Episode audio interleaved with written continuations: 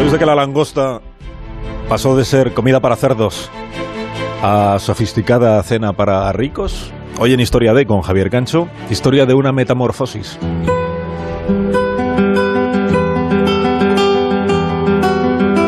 Se repara poco en lo mucho que nos gustan los crustáceos.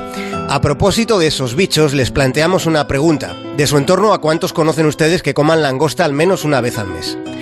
Por si no están del todo familiarizados con el precio, nosotros les contamos que a día de hoy, si encargan, por ejemplo, langosta real del Cantábrico, en ese caso, por 3 kilos y medio de crustáceo tendrían que pagar 332 euros con 50 céntimos.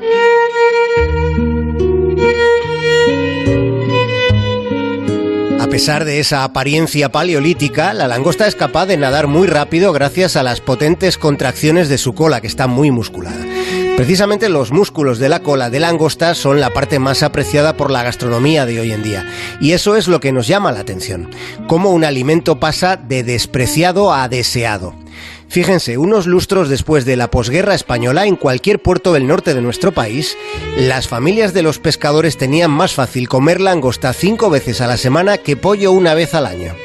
Esa era la realidad empezando la segunda mitad del siglo XX.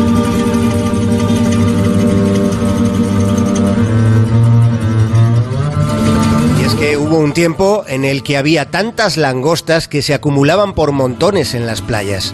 Los pescadores llegaban a considerarlas bichos indeseables, un estorbo cuando salían a la mar.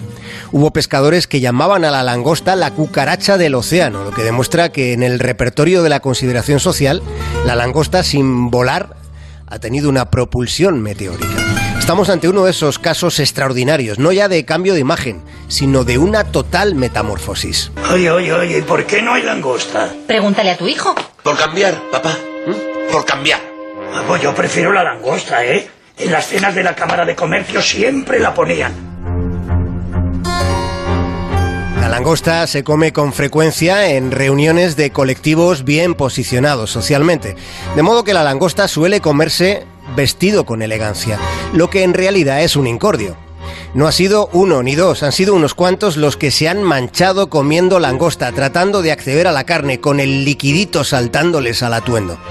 Para que ustedes lo sepan y estén prevenidos, ese inconveniente es más probable con las langostas maduras, que son las de, las de color más rojo y tienen un caparazón más fuerte que cuesta más trabajo romper. ¿He dicho trabajo?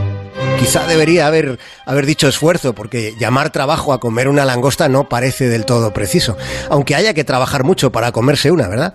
En fin, les decía que en las langostas maduras cuesta más romper el caparazón, pero claro, después son las que más carne tienen.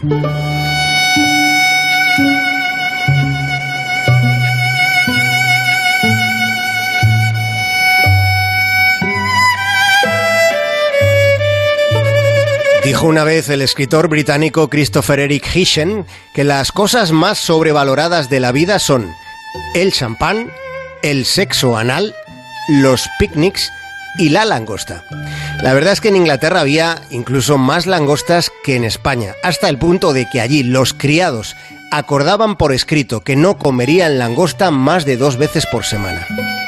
Así era el mundo antes. No hace tanto, la gente iba saturada de comer langosta. 5, 4, 3, 2. ¿Ha pensado qué animal le gustaría ser si acabase solo? Sí, una langosta. Y le felicito. Una elección excelente. Más de uno. En Onda Cero.